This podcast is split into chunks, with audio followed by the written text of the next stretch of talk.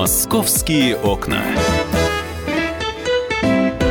Здравствуйте, мы начинаем а, сегодняшнюю программу «Московские окна». Сегодня 22 марта у нас. До апреля уже осталось неделя с хвостиком и все, и у нас уже начнется полноценная весна. Меня зовут Екатерина Шевцова. Это утро мы с вами проведем вместе. Я сразу хочу сказать, что у нас сегодня в студии будет гость. Мы сегодня поговорим о том, э, где в Подмосковье можно будет отдохнуть летом и весной. Оказывается, есть такой статус у некоторых территорий Подмосковья, как особо охраняемые территории. Что там можно делать, что там нельзя делать, э, где они находятся. То есть все это мы сегодня будем обсуждать с нашими гостями. У нас э, сегодня в студии появится в полдень Александр Коган, министр природопользования и экологии Московской области, и с ним же вместе придет Александр Владимирович Русанов, президент некоммерческой организации природоохранный фонд Верховья. Так что поговорим о Подмосковье. Ну давайте все-таки о Москве. Для начала э, в Москве потеплело еще больше. В Москве сегодня обещают нам до 10 градусов выше 0. На данный момент плюс 5. Э, сегодня без осадков. Ну, правда, яркого солнца тоже нам с вами ждать не придется. Такого яркого солнечного дня. Будет солнышко выглядывать, уходить, но дождя вроде не обещают. И до конца недели тоже сохранится достаточно теплая погода. Я смотрю уже даже на следующую неделю синоптики нам не обещают ни заморозков, ни снега, слава богу, ничего такого, что могло бы нам с вами испортить настроение. И я лично уже вижу на дорогах э, мотоциклистов. Их пока еще мало, они еще пока сезон не открыли, но тем не менее они уже есть. И, кстати, достаточно оперативно готовится Центр организации дорожного движения. В Москве будут э, штрафовать 100 камер мотоциклистов. Вот я не знаю, 100 камер на весь город это много или мало. По моим ощущениям, так это мало. Вот. Но эту тему пока я в сторону уберу. Давайте для начала поговорим о том, что действительно будет уже, наверное, открыт сезон. Мы дозвонились до координатора независимого мотосообщества Арсения Райского. Арсений, здравствуйте.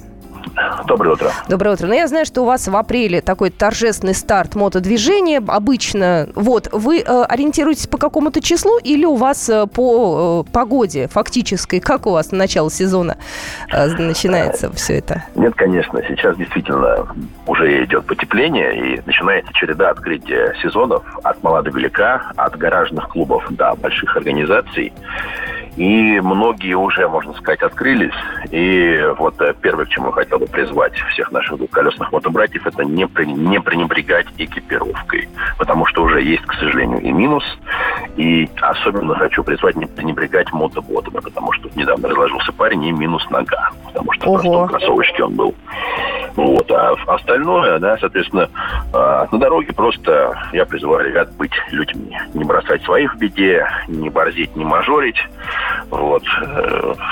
Ну, в общем, том, да, в общем, традиционные такие призывы. Скажите, пожалуйста, а часто вас мотоциклистов штрафуют? Вот э, сейчас у нас буквально через минуту будет комментарий от суд, какие камеры и где появятся. То есть за что вас обычно э, штрафуют? За какие правонарушения?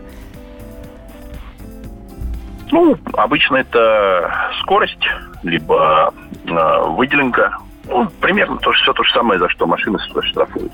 Э, потому что у нас сейчас система вот эта с камерами, она такая у нас жадная, аппетитная, трудно оспариваемая. И вот добрались уже до того, чтобы постричь мотоциклистов. Я надеюсь, что все-таки СУДД сделает свой вклад, и эта система эволюционирует, наконец, до рациональной. А часто вас вообще останавливают сотрудники э, ДПС на дорогах? Э, то есть э, вообще насколько контроль за мотоциклистами усилился за последние годы, по вашим личным ощущениям? Ну, усилился в некоторой степени. Насколько часто? Если автомобилистов останавливают регулярно, как бы, да, то по мотоциклистам в основном идут рейды. Это мотобат у нас на таких красивых белых мотоциклах. Угу. Они, у них происходят, э, скажем так, э, некоторые пати на эту тему. Они угу. могут день, два, три длиться, и они начинают пачками отлавливать народ. Но вас еще догнать надо, извините. мероприятие. За такое. А сейчас уже практически никто не занимается вот таким детским садом, как удирание. Угу. 90-е и пубертат уже практически у всех прошел, когда нужно кому-то что-то доказать. То есть э, и меньше становится вот этого мотомажорства, когда мы гоняем там три сотни на МКАДе, выкладываем это в интернет. Как бы, если есть что показать, иди на трек. Все очень просто. А не, не надо быть первым парнем на деревне на дорогах общего пользования. Я вас э, прям вот уважаю изо всех сил, потому что все эти выпендрежи на дорогах, все эти мажоры, они, честно говоря, поддостали. Спасибо большое. У нас э, на связи э, только что был э, Арсений Райский, координатор независимого мотосообщества. Э, но тему мажоров мы сегодня продолжим обязательно. Вышло все-таки уже, есть уже некое окончание истории с Марой Багдасарян. Узнаете э, буквально через две минуты подробности. Но я же хотела предложить вам услышать э, комментарий заместителя руководителя ЦОД по теме камер фото-видеофиксации. Дмитрий Горшков сейчас нам расскажет конкретно, где что появится, какие правонарушения мотоциклистов теперь будут фиксировать камеры и что радикально изменится вот за это время. В этом сезоне за соблюдением правил дорожного движения мотоциклистами будут следить сразу 100 камер фото-видеофиксации на столичных дорогах. В прошлом году их было всего 40. Комплексы сейчас уже начали работать. В прошлом году в столице в качестве эксперимента впервые настроили 40 камер на возможность фиксировать номера мотоциклистов. Номера на мотоциклистах размещены сзади, поэтому фиксируются камерами, развернутыми в обратную сторону. Все остальные комплексы бьют в лоб. Всего за прошлый год мотоциклистами в автоматическом режиме выписали порядка тысячи штрафов. Камеры могут фиксировать нарушение скорости, пересечение сплошной линии разметки, например, поворот не с того ряда, движение по выделенной полосе для общественного транспорта и также движение по обочине. Среди мотоциклистов часто наблюдаются случаи грубого нарушения правил и превышения скорости и перестроения через сплошную разметку и иные. Кроме того, мотоциклисты менее защищены по сравнению с водителями а, автомобиля и при ДТП получают очень серьезные повреждения. Мы надеемся, что фиксация нарушений мотоциклистов позволит повысить безопасность дороги и сохранить жизни граждан. А, тут пантомиму мне показывают наши коллеги. А только что у нас в эфире был Дмитрий Горшков, заместитель руководителя СОД по теме камер, фото- и видеофиксации, все нам рассказал. А, но сезон только начинается, пока еще редкие такие отдельные экземпляры выезжают на дорогу, мотоциклисты пробуют, пока еще холодновато. А как только будет открытие сезона, мы обязательно вам об этом расскажем. Я думаю, что мои коллеги съездят на смотровую площадку, где они обычно собираются, э, пофотографируют. Ну, я надеюсь, что в этом году у нас будет без каких-либо шумных и неприятных историй. Московские окна. Давайте о хороших новостях. Э, прекрасная, я считаю, новость э, для тех, кто пользуется московским аэроэкспрессом. Э, игроки сборной России по футболу Денис Глушаков, Игорь Акинфеев и Федор Смолов озвучили название станции в московских аэроэкспрессах. Об этом сообщает пресс-служба Российского футбольного союза. Я, честно говоря, даже не знаю, как реагировать на эту новость. Ну, я-то, наверное, не отличу одного от другого по голосу, правда. Я э, думаю, что большинство из вас тоже, да, все-таки они в футбол играют, они говорят. Вот, ну, такая идея неплохая. Вот, э, я напоминаю, что мероприятие приурочено к Кубку Конфедераций. Э, голоса будут слышны э, пассажирам, э, которые на этом виде транспорта предпочтут добираться до аэропортов и обратно. Вот, а еще, кстати, э, для юных футболистов провели мастер-класс полузащитники сборной Юрий Газинский и Алексей Миранчук. Вот, но это, в общем-то, было было не так давно. Ну, давайте перейдем еще к хорошим новостям. А, мне нравится, э, э, на самом деле, проект «Музыка в метро». Ужасно нравится. Не так часто я попадаю на этот проект, но, тем не менее, а, москвичам это тоже очень и очень по душе. Многие а, специально там подъезжают посмотреть на тех или иных музыкантов. Так вот, у нас опять будет, э, так скажем, музыка в метро. Ну, там был некий перерыв, набирали новых музыкантов, объявляли кастинг. Так вот, с 27 марта вновь на 15 площадках будет звучать музыка в метро. А, значит, э, сцены для выступления выбирали сами пассажиры в голосовании на активном гражданине, поэтому э, музыканты никак не будут мешать э, людям. Ну, то есть, в общем-то, здесь все логично. 200 музыкальных коллективов смогут выступать ежедневно и радовать наших пассажиров. Вот так сказали в пресс-службе московского метрополитена. Станции, в общем-то, э, привычные. Э, на многих из этих станциях музыканты играли и до настоящего момента. Играть они, кстати, будут, как и раньше, с 10 до 5. Потом будет перерыв и с 8 до 10. В выходные без перерыва. Есть сайт, кстати, «Музыка в метро». Там очень все удобно. Можно посмотреть, на какой станции какая э, группа играет. Для того, чтобы прийти и посмотреть. Ну, потому что, правда, есть люди, которые конкретно идут на конкретных музыкантов. Что-то кому-то очень нравится. У нас там, получается, в этом списке выставочная, ну, она почти пустая, Маяковская, Курская. На Курской очень много народу обычно было. Достоевская, Боровицкая, Полянка, Китай-город, Театральная, а, Охотный ряд, Комсомольская а, и Таганская с Пушкинской. Таганская кольцевая, Пушкинская, Тверская, вот этот переход, вестибюль этот. Вот, так что приходите а, послушать, смотрите на сайте как раз проекта «Кто из музыкантов где будет играть».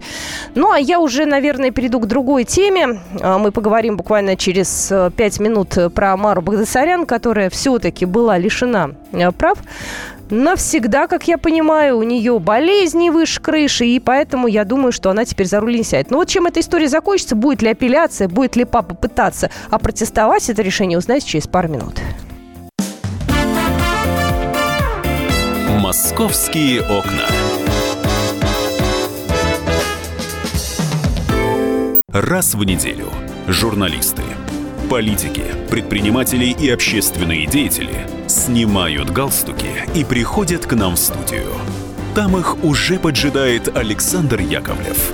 Ему, как и нам, не терпится узнать неизвестные детали об известных людях. Слушайте программу «Какие люди» каждую среду с 9 вечера по московскому времени.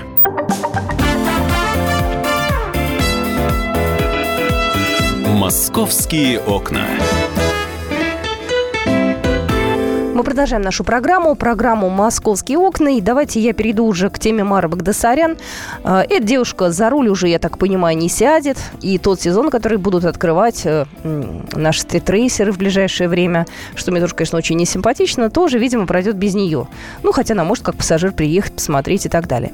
Ну, на самом деле, вчера было заседание суда то самое знаменитое, на которое, кстати, сама Мара, как я понимаю, не пришла с Савеловского суда. Вот. И на э, заседании суд принял решение прекратить право Багдасаряна на управление транспортным средством бессрочно. Э, забрать права требовали прокуроры, в общем-то, не за то, что она нарушает очень много, а за то, что она нездоровый человек. Потому что в медкарте Мара обнаружился диагноз, эпи, диагноз эпилепсия. А, с этим диагнозом нельзя за руль садиться. Вот. Э, папа, естественно, защищал дочку, мол, она здоровая, диагноз неправильный, справки принес. Вот. Но, тем не менее, прокурору поверили больше. Вот. Вернуть э, права себе Марс может только в том случае, если э, справки от папы будут э, все-таки убедительным доказательством. Вот. И, насколько я понимаю, нынешний вердикт э, папа будет все-таки опротестовать. Я предлагаю услышать самого Эльмара Багдасаряна, отца Мара Багдасаряна. Вчера ему позвонили, и вот что он нам, собственно говоря, сказал. Но это, естественно, защищает свою дочь. Он этим решением, ну, так скажем, недоволен. Конечно, безусловно, будем оспаривать э, решение суда, потому что у Мары нет диагноза эпилепсия. Я с ней в феврале месяце был э, в двух клиниках. Мы сделали ЭЭГ головного мозга. Прошли врачи эпилептолога, невролога. И у нас есть заключение врача, что она здорова, что она может управлять транспортным средством. Исходя из этого, мы просили создать комиссию из трех врачей, чтобы проверили ее здоровье. Но э, судья отказал. Мы будем подавать на апелляцию. Я надеюсь, что следующий суд отправит Мару на комиссию, врачи. Я знаю, что она здорова. Нельзя приписать болезнь, которая не существует. Она здорова, и я думаю, что врачи это установят и покажут. Я надеюсь, что следующий судья направит все-таки ее на обследование, и обследование покажет, что она здорова. Ну, да, о, только что у нас в эфире был отец Мар Багдасарян или Мар Багдасарян. Я же хочу вас спросить, дорогие наши слушатели, а вообще ей нужно садиться за руль, а вы как думаете? Ну, вот как вы считаете? Стоит ли ей возвращать права? Ну, если она правда здорова. То есть я уже в этом, честно говоря, запуталась. Здорова она, нездорова. По мне так нельзя, конечно. Но одно дело мои эмоции, а другое дело все-таки закон. А, номер телефона эфирного 8 800 200 ровно 9702 или WhatsApp вы можете прислать 8 967 200 ровно 9702 вашу точку зрения. А, а мы дозвонились э, до юриста. Да, я уже могу поприветствовать адвоката. Тимур Маршайн у нас на связи. Тимур, здравствуйте. Здравствуйте, добрый день. Добрый день. Я знаю, что все-таки решение есть, да, то есть ее бессрочно лишили прав Мару Багдасарян. Скажите, пожалуйста, а что будет? Я уже понимаю, что это вызывает э, такой вот... Абсолютно согласна. А, а вы почему смеетесь, Тимур? Вы не верите в то, что она... Да я вам скажу, да нет, нет. Дело не в том, что кто-то верит, кто-то не верит. Но вот настолько все полемизируется, и касательно имени Мары Багдасарян, просто, наверное, девушка уже сама не рада этой ситуации. Потому что каждое а, неграмотное вождение, каждое нарушение ПДД а, уже сравнивают с Марой Багдасарян и ее агрессивной манерой вождения. Даже термин, который уже был введен а, в обиход автовладельцев, это агрессивная манера вождения автомобиля, он уже ассоциируется с Марой Багдасарян. Ну, наверное, девушка уже сама находится в неком таком замешательстве из-за такой пристальной, пристального, пристального внимания к ее персоне. Поэтому я полагаю, что на сегодняшний момент очередной повод обсудить Мару Багдасарян мы используем с лихвой, постараемся из этого все максимально выжить. Ну, на самом деле, знаете, вот на примере Мары мы э, пытаемся разобрать некие типичные ситуации, да, как из них выходить и как э, вообще человека наказать за вот такие вот правонарушения. Давайте сначала, если вдруг Мара сейчас при э, решении суда сядет за руль сама, какое ей наказание грозит? Ну, во-первых, она лишена права управления транспортным средством. Пока решение не вступило в законную силу, она имеет право управлять автомобилем. Срок вступления 30 дней. Ага. Вот в течение этого срока, если будет подана апелляционная жалоба на период рассмотрения дела уже в Московском городском суде, будет отложена а, отсрочка на, а, на принятие решения о наказании, которое в отношении нее был принят судом, если в дальнейшем будет установлено действительно, что а, она не имеет по медицинским противопоказаниям а, быть допущена к управлению транспортным средством, в этом случае она, находясь за рулем управления автомобиля, может быть подвергнута административному наказанию. Как лицо, заранее лишенное права управления, вплоть до административного ареста. Понимаете, до 15 дней ее могут до 15 суток а, подвергнуть административному аресту к тому наказанию и тем уже назначенным наказаниям, которые у них уже имеются по а, решениям судов мировых.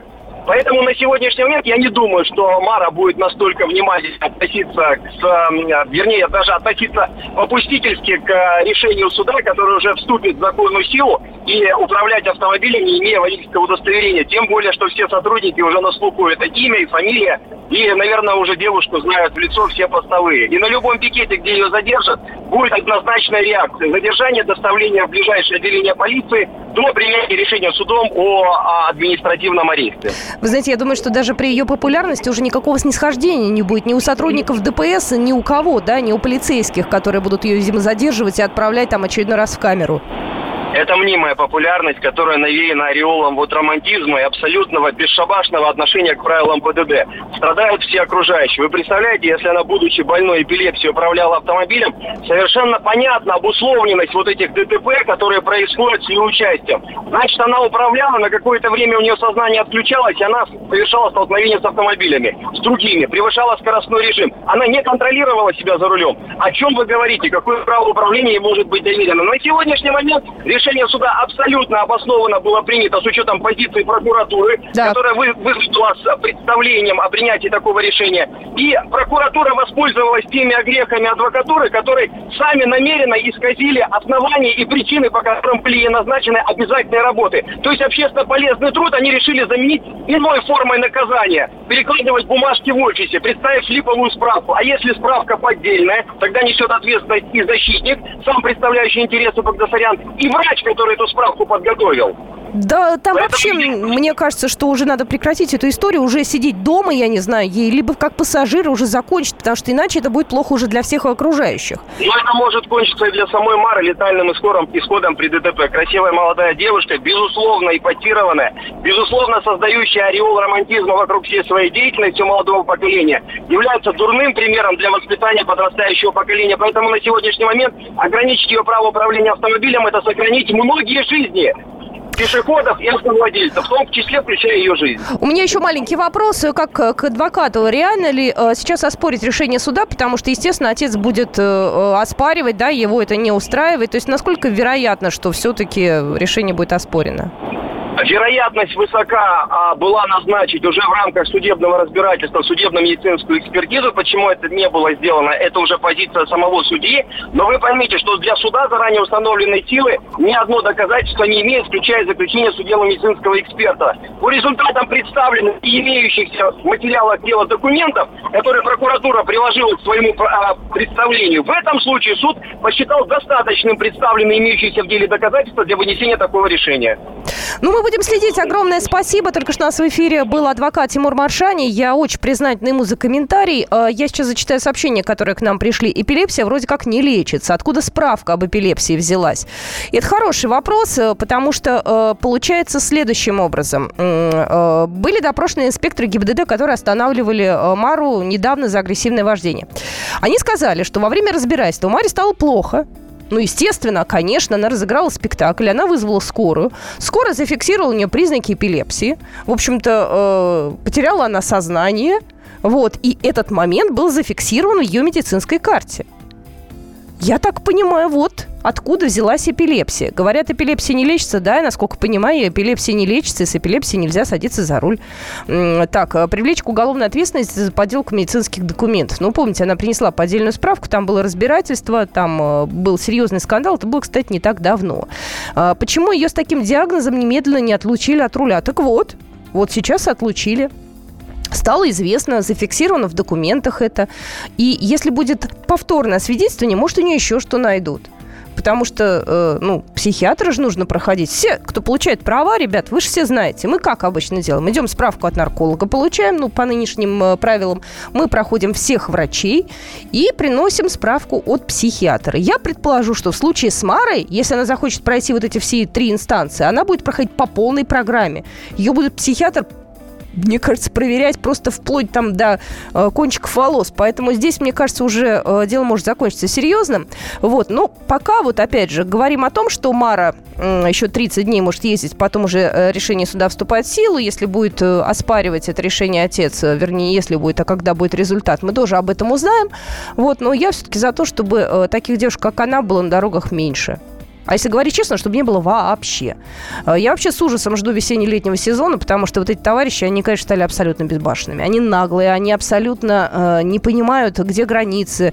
Э, у них такие же странные родители, которые их не привлекают никакой совершенно ответственности. Поэтому, э, ну, я надеюсь, что все-таки лето у нас пройдет тихо, спокойно. А за Марой мы будем следить. Правда, она девушка популярная, поэтому я думаю, что немного популярности лишней ей уже не помешает. Московские окна.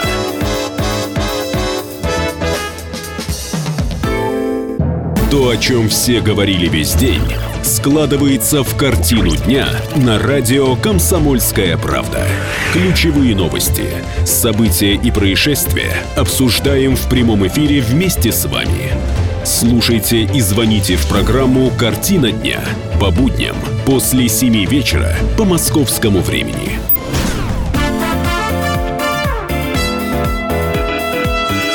«Московские окна».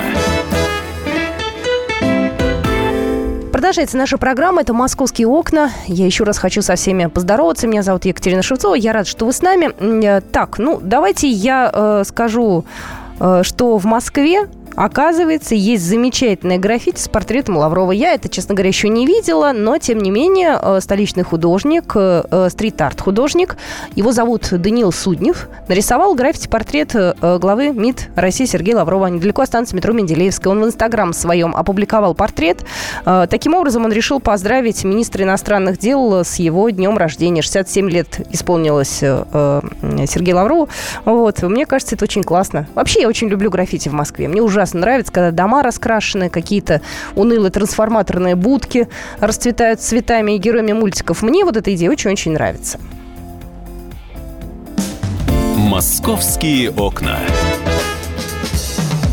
вот еще одна новость, которая к нам сегодня утром пришла, она мне тоже показалась интересной. В Москве вновь может заработать система вытрезвителей, которая была ликвидирована в 2009 году. Столичные депутаты уже весной готовы обсудить необходимые поправки к законодательству. И не исключено, что такие э, учреждения будут созданы на базе государственно-частного партнерства. То есть с клиентов будут взимать плату за пребывание. Как я понимаю, до конца марта столичный э, парламент будет э, собирать предложения об организации системы вытрезвителей со всех заинтересованных ведомств и будут обсуждать это дело на круглом столе. Ой, это очень интересная тема, и, естественно, для того, чтобы в ней разобраться более подробно, мы позвонили депутату Мосгордумы Владимиру Михайловичу Платонов, который как раз в эту тему плотненько так и погружен. Владимир Михайлович, здравствуйте. Э, добрый день. Добрый день. Я пытаюсь сейчас понять, что значит э, государственно-частное партнерство. Э, то есть с людей будут брать деньги, да? Ну, вообще и в советских вытрезвителей с людей тоже – э, брали деньги. Э, дело в том, что это форма организации.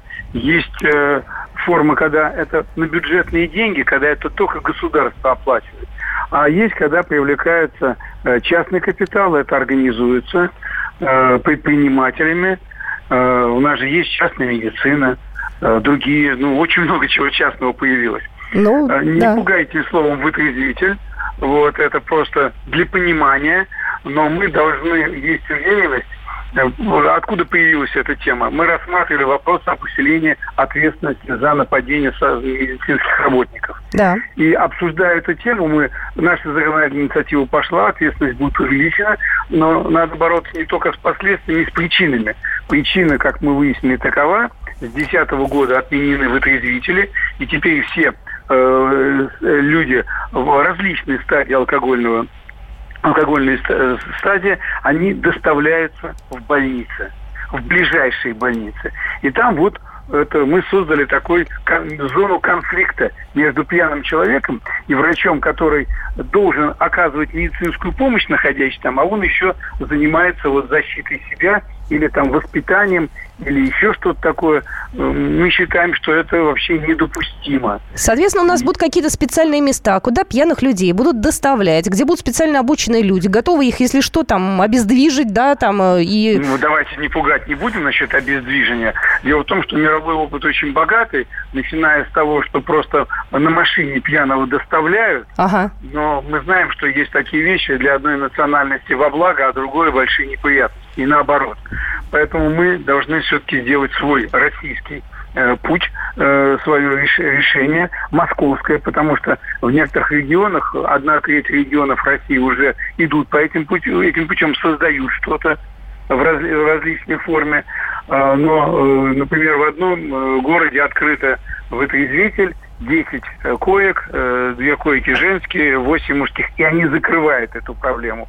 Многомиллионная Москва – одно место, куда будут всех свозить, не допустимо. У меня, знаете, какой вопрос сразу возникает? Да? Допустим, э, человек пьющий, человек, мягко скажем, небогатый, ему выставляют что-то, он оплатить не может. То есть они как будут, э, то есть вот его привезли, а денег с него не возьмешь за пребывание, что а, делать? Вы знаете, в чем дело? Конечно, дифференцированный подход, есть люди, которым деньги жгут карманы, вот, э, с них будет э, одна оплата, я уверен. И люди малоимущие, ну, надо работать. Э, есть же у нас и форма наказания, когда человек э, не оплачивает, им нечем платить, его привлекают к общественно полезному труду или еще что-то. Вы сейчас хотите узнать детали. Да. Я вам говорю, обратите внимание на то, что городские власти столкнувшись с проблемой и найдя путь решения в усилении, сейчас занимаются вопросом, а как вообще до минимума свести причины появления этих преступлений. Вот чем мы занимаемся. Мы действительно сейчас собираем все предложения, изучаем чужой опыт, и я уверен, что мы порадуем москвичей своими решениями. Я очень надеюсь на то, что мы тоже об этом узнаем первыми. Огромное спасибо. Владимир Михайлович Платонов у нас только что был на связи, депутат Мосгордумы. Ну уж извините, что я такая дотошная, начинаю какие-то детали расспрашивать, но мне правда интересно, как как будет система вытрезвителей монтирована в нашу современную реальность. Одно дело при Советском Союзе, тогда все было по-другому. А сейчас, если это будут частно-государственные предприятия, то частная вот эта вот приставочка, это же люди, которые заточены на некую прибыль. Вот. Поэтому для меня пока непонятно, но я э, надеюсь на то, что наши депутаты все-таки выработают какое-то решение для всех удобное. Вот. А за то, что людей э, нужно отвозить в отрезвитель, тут я, в общем-то, проголосую за, потому что ну, больница – это, наверное, не самое удачное место вот, для того, чтобы туда отвозить пьяных. Сколько у нас бывает разных историй, когда пьяные э, пациенты избивают сотрудников больницы и младший персонал, и врачей. Поэтому решать вопрос надо. Кстати, э, с момента закрытия вытрезвителей э, в 2011 году число преступлений, которые совершены были в России гражданами в состоянии алкогольного опьянения, выросло почти в два раза. Это на самом деле серьезный рост. Вот, э, и с предложениями вернуть вытрезвитель у нас э, выступали уже Многие очень люди и члены Совета Федерации, и представители МВД. В прошлом году, кстати, эту тему поднимал главный нарколог Минздрава Евгений Брюн. Он вообще сказал, что нужно вытрезвители открыть во всех городах, где будут проводиться игры чемпионата мира по футболу. Вот. Везде, он говорит, нужно. Поэтому сейчас, я так понимаю, будут на, над этим делом работать. Вот. Опять же, у нас впереди Кубок Конфедерации. Я знаю, что летом мы тоже будем, э, так скажем, разминаться перед чемпионатом мира по футболу. Ну, я в плане работы всех городских служб. Мы принимаем большое количество туристов туристов, поэтому предположу, что нужно, конечно, до, может быть, лета уже как-то проработать э, вообще э, план внедрения вот этих самых вытрезвителей. Поэтому Мосгордума работает, мы за всем этим делом следим, и я предположу, что мои коллеги в утреннем эфире эту тему еще раз в масштабах страны обязательно обсудят. «Московские окна». Что же, какие у нас еще московские новости пришли? Ну вот, кстати, вот новость, она меня, конечно, ну совсем э, э, удивила. Да, я как заголовок увидела, подумала, боже мой, что за подробности. Москвич получил условный срок за попытку вывести из страны на поезде танк Т-34. Ладно, что-то незаконное в чемодане провести, но как можно попытаться незаметно вывести из страны танк Т-34, для меня, конечно, другая реальность. Э, как это все было? Значит, суд Челябинской области, во-первых, приговорил москвича к трем годам лишения свободы условно.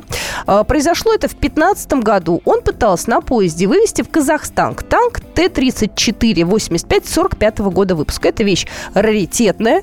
Вот. А танк этот, кстати, по документам является культурной ценностью России. Он был приобретен москвичом в Латвии за 20 тысяч евро.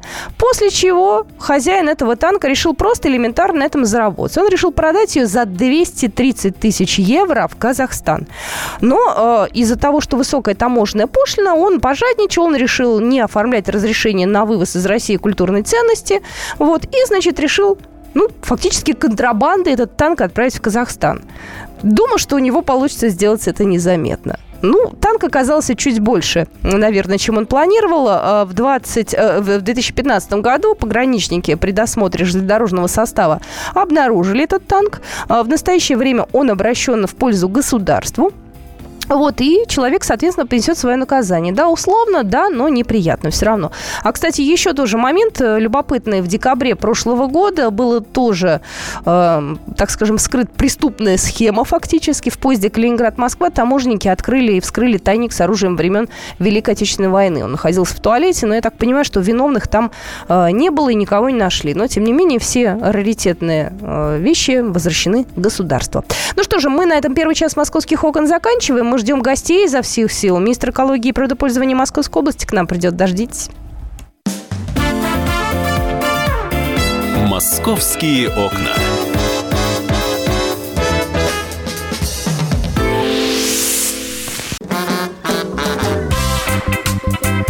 И в России.